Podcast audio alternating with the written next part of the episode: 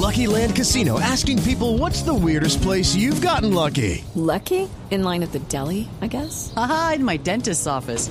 More than once, actually. Do I have to say? Yes, you do. In the car before my kids' PTA meeting. Really? Yes. Excuse me, what's the weirdest place you've gotten lucky? I never win and tell. Well, there you have it. You can get lucky anywhere playing at LuckyLandSlots.com. Play for free right now. Are you feeling lucky? No purchase necessary. Void where prohibited by law. 18 plus. Terms and conditions apply. See website for details.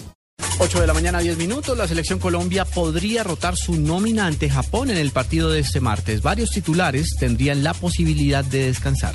Información desde Brasil con Johnson Rojas.